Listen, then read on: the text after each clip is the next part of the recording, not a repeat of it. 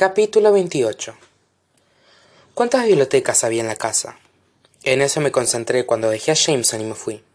No pensé en la sensación de tener su cuerpo demasiado cerca del mío, ni en el hecho de que Thea no hubiera mentido cuando me había dicho primero que había una chica, y luego que había muerto. Emily. Intenté, sin éxito, eliminar el susurro de mi mente. Se llamaba Emily. Llegué a la escalinata principal y dudé. Si volvía a mi ala, si intentaba dormir, lo único que conseguiría sería rememorar sin parar mi conversación con Jameson, una y otra vez.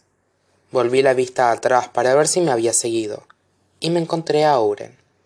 El jefe de mi escolta me había dicho que allí no había peligro, y parecía convencido de ello. Aún así me había seguido, invisible hasta que había querido dejar de serlo. ¿Te vas a dormir ya?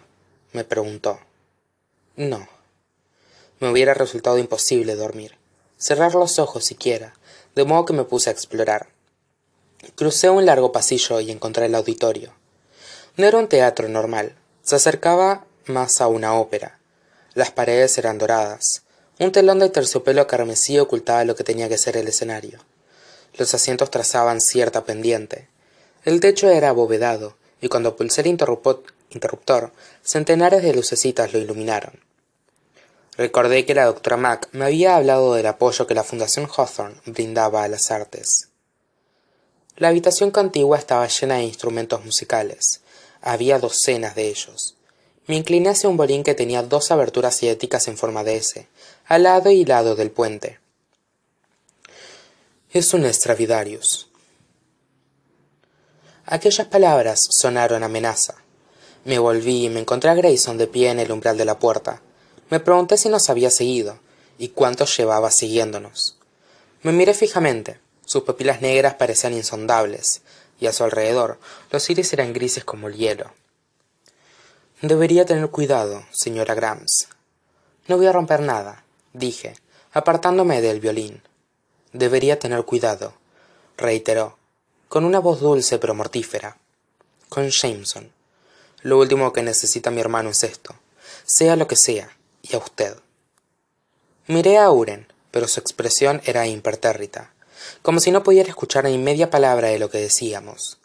Su trabajo no consiste en escuchar hurtadillas, sino en protegerme, y no considera que Grayson sea una amenaza.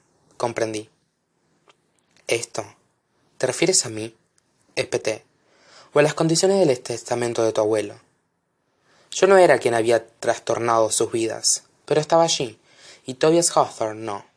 Recurriendo a la lógica, sabía que lo mejor que podía hacer era evitar el conflicto, evitarlo a él en general. Era una casa muy grande, y aun así, estando tan cerca de Grayson, no me parecía grande en absoluto. Mi madre lleva días sin salir de su habitación. Grayson todavía me miraba, y tuve la sensación de que podía ver mi interior. Sander por poco no salta por los aires esta mañana. Jameson está a una mala decisión de echar a perder su vida. Y ninguno de nosotros puede salir de aquí sin que nos aceche una horda de periodistas. Los daños materiales que han causado. Déjalo. Vete de aquí. No te piques. Me dije. ¿Crees que esto es fácil para mí? No pude evitar preguntarle. ¿Crees que me gusta que me acosen los paparazzi? Quiere el dinero. Grayson Hawthorne era tan alto que tenía que bajar la mirada para fijarla en mí. ¿Cómo no iba a quererlo, viniendo de donde viene? Aquellas palabras resumbaban con descendencia. Claro, porque tú no quieres el dinero, no te digo. Espeté. Viniendo de donde vienes. Quizá no me lo han dado todo en esta vida, pero...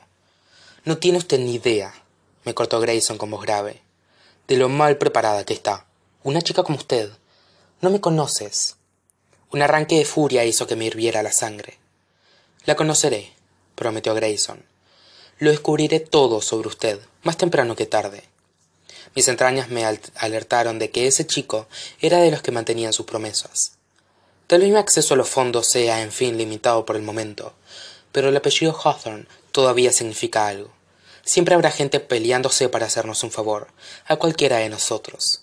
No se movió, no parpadeó, no se mostró físicamente agresivo de ningún modo, pero Grayson exudaba poder, y lo sabía.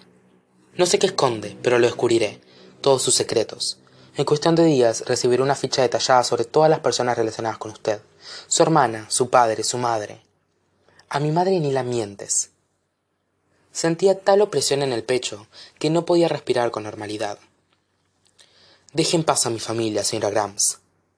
Grayson pasó a mi lado para irse. Acababa de dar la conversación por concluida. O qué le contesté.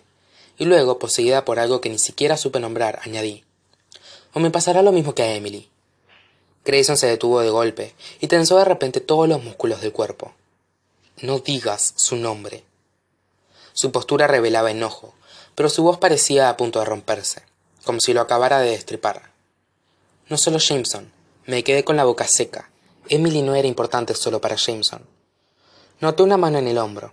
Owen lucía una expresión amable pero sin duda no quería que siguiera por ahí no durará ni un mes en esta casa. Grayson había conseguido recuperar la compostura lo suficiente para proclamar esa predicción como si fuera alguien de la realeza promulgando un decreto. De hecho apostaría que se habrá ido antes de que acabe la semana